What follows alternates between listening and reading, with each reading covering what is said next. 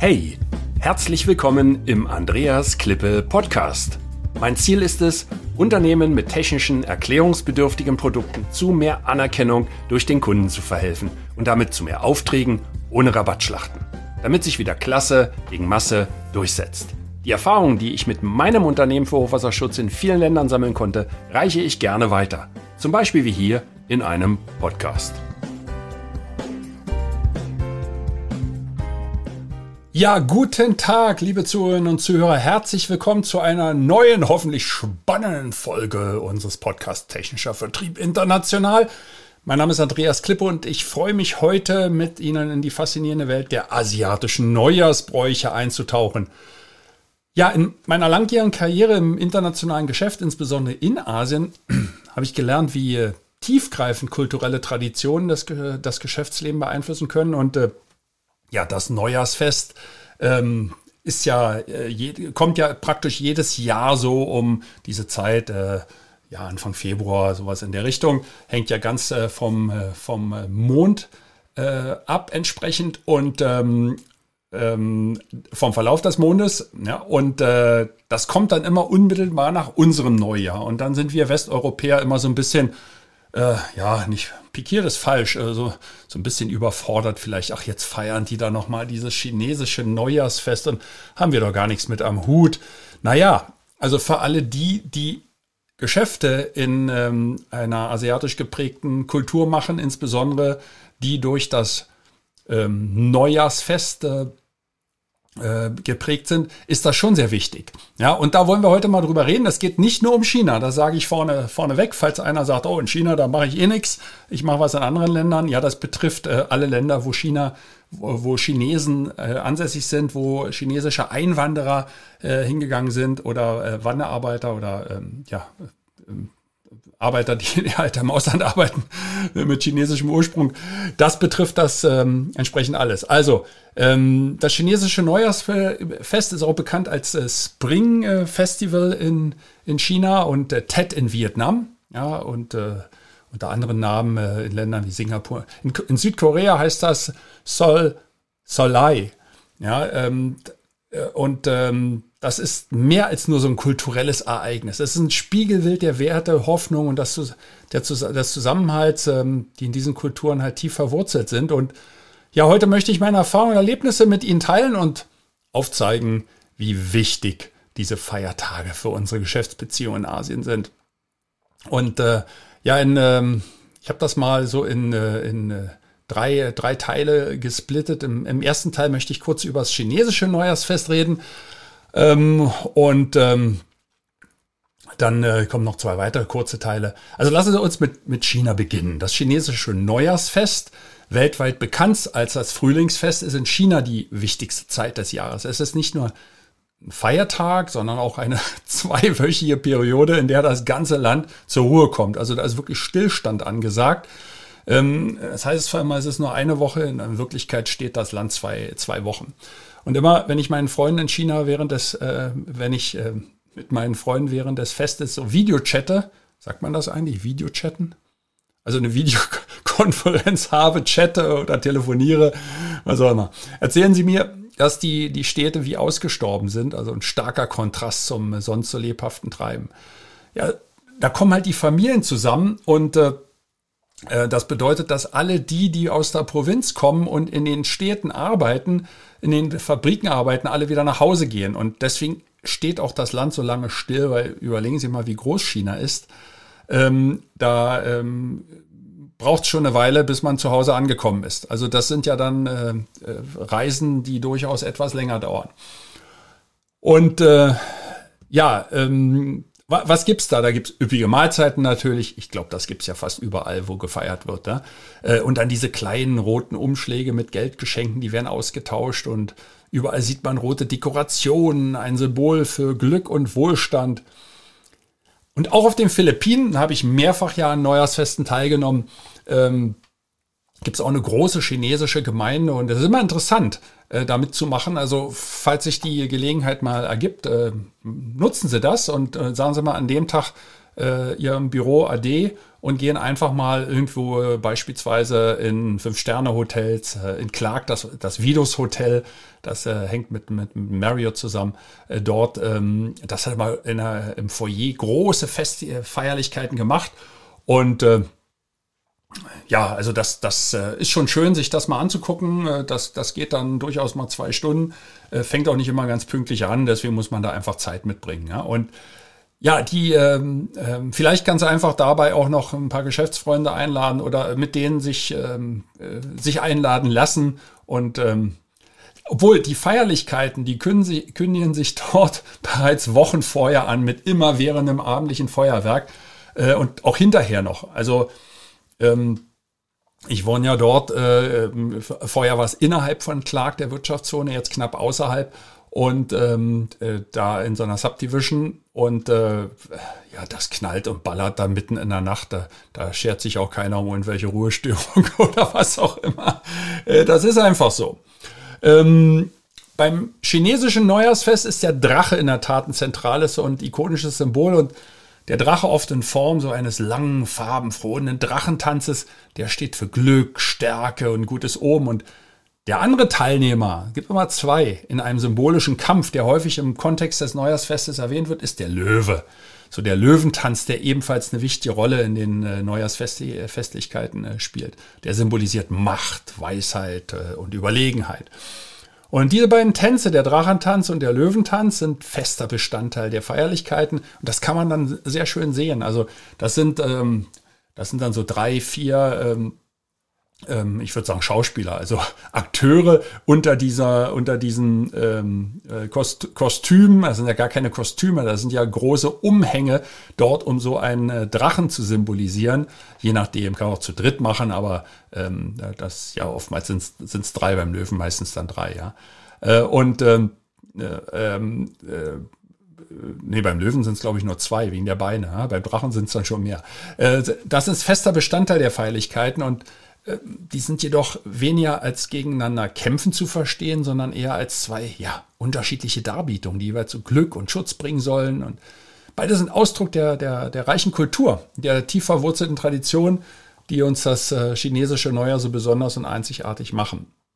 Also warum erzähle ich das? Ganz einfach, um ein bisschen zu verstehen, wie die Geschäftspartner dort, mit denen wir ins Geschäft kommen wollen oder bald sind, äh, ticken und, und welche Bedeutung das hat. Und da sollten wir nicht so abtun, naja, da feiert jetzt wieder einer so Neujahr und äh, das richtige Neujahr ist ja eigentlich dann nach Silvester hier bei uns.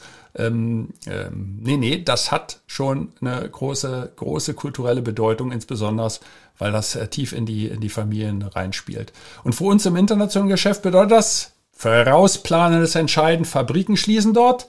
Und die Kommunikation für unsere Projekte, die kann und wird ins Stocken geraten. Diese Zeit erfordert also ja, Geduld, Verständnis für diese kulturellen Geflogenheiten. Aber es ist auch eine Zeit, in, in der wir die Gelegenheit haben, unsere Beziehung zu pflegen und unseren chinesischen Partnern unsere Wertschätzung zu zeigen.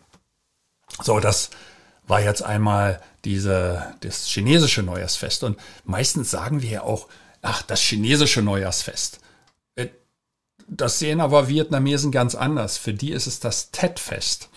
Und ähm, zur TET, so das eher dann noch äh, so, so, so einen abenteuerlichen Akzent, ähm, ähm, also Tet-Fest. Und äh, ja, das ist das vietnamesische Neujahrsfest. Und ähm, ähnlich dem chinesischen Pendant ist Tet eine Zeit des Innehaltens und der Familienzusammenkunft. Und meine erste Begegnung äh, mit Ted war eine Explosion der Farben und Gerüche. Also die Straßen von Hanoi, die waren gefüllt mit Blumenmärkten und überall hingen rote Lampions, die Atmosphäre ja wirklich elektrisierend und gefüllt mit, mit, mit Vorfreude und Freude. Und ein vietnamesischer Geschäftspartner hat mich einmal zu seiner Familie eingeladen, um Ted zu feiern. Und ich, ich war echt wirklich tief berührt von der Gastfreundschaft und der Wärme, die mir dort entgegengebracht wurde. Und solche Erfahrungen, die zeigen, wie wichtig es ist, persönliche Beziehungen in der Geschäftswelt zu pflegen. Und ein kleines Geschenk, vielleicht ein Umschlag, Umschlag bis Lucky Money oder einfach nur ein herzlicher Gruß in der Landessprache, äh, können in Vietnam viel, viel bewirken. Es zeigt, na klar, Respekt und Verständnis für die lokalen Bräuche, was in der Geschäftswelt dann eben den Unterschied ausmacht. Ja, und deswegen muss man das wissen und sich darauf einstellen. Ähm, und und äh, während bei uns hier Business as usual ist, äh, in deutschen Büros, äh, in der Schweiz und in Österreich ist das nicht anders. Wer übrigens einmal eine leer gekaufte Metro, das hat mir ein Geschäftsfreund äh, mal vor langer Zeit gesagt, der Oliver Massmann in, äh, in Vietnam, ähm, äh, legendärer äh, Rechtsanwalt, Wirtschaftsanwalt, äh, wer immer dort wirtschaftlichen Rat braucht, wenn es um Verträge geht, ist bei Oliver Massmann sicherlich sehr gut aufgehoben. Ähm, er spricht auch fließend Vietnamesisch. Ähm, und der hat mir mal gesagt, wenn du eine leer gekaufte Metro sehen möchtest, dann äh, solltest du kurz vorm TED-Fest hinkommen. Und äh, das ist natürlich, ja, das, das spiegelt eigentlich da wieder, was da wirklich abgeht in diesen Ländern. Ja. Ja, das war China, das war, ähm, das war äh, Vietnam und jetzt kommen wir ja zum Feiern äh, nach.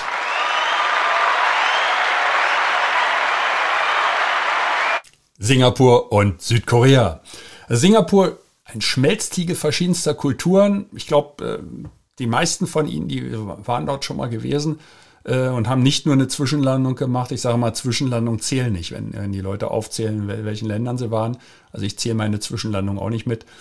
Ähm, bietet, das Singapur bietet eine einzigartige Perspektive aufs Neujahrsfest. Also hier erlebt man wirklich eine faszinierende Mischung aus chinesischen, malaysischen und indischen Traditionen und und jeder feiert ja so seine, äh, seine Feste. Und das, das Fest ist geprägt von Paraden, bunten Märkten und einem lebhaften Austausch zwischen den verschiedenen Gemeinschaften. Und das ist das Schöne, das gefällt mir so an Singapur.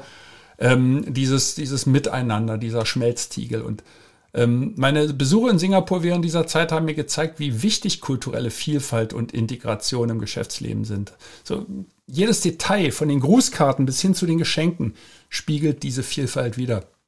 Das vergessen wir oftmals und ich gebe zu, ja, im, äh, im, äh, im, im wie, soll ich, soll man sagen, äh, im Rausch des täglichen Geschäfts geht das oft verloren, weil man einfach keine Zeit mehr hat. Ja, das ist dieser, dieser Margendruck, der uns umgibt und äh, dann ist für diese Sachen keine Zeit. Das war früher anders.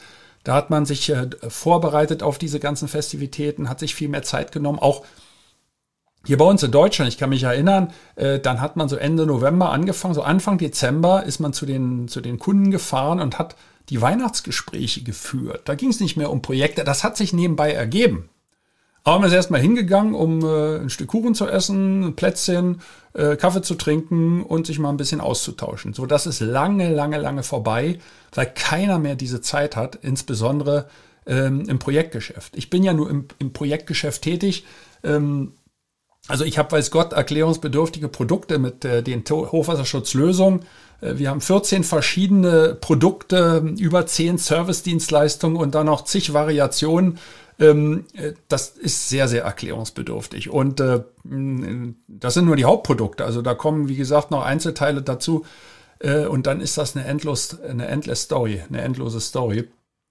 Und äh, da wäre schon wichtig, sich mit den Leuten hinzusetzen. Das geht aber nur, ähm, auf äh, höchster Geschäftsführungsebene ähm, die Projektmitarbeiter dort, ähm, auch, ähm, auch im Sales, im Verkauf, ähm, die haben gar keine Zeit dafür. Die müssen schaffen und äh, da sind zum Teil die Pausen reglementiert. Äh, das ist alles ganz knapp.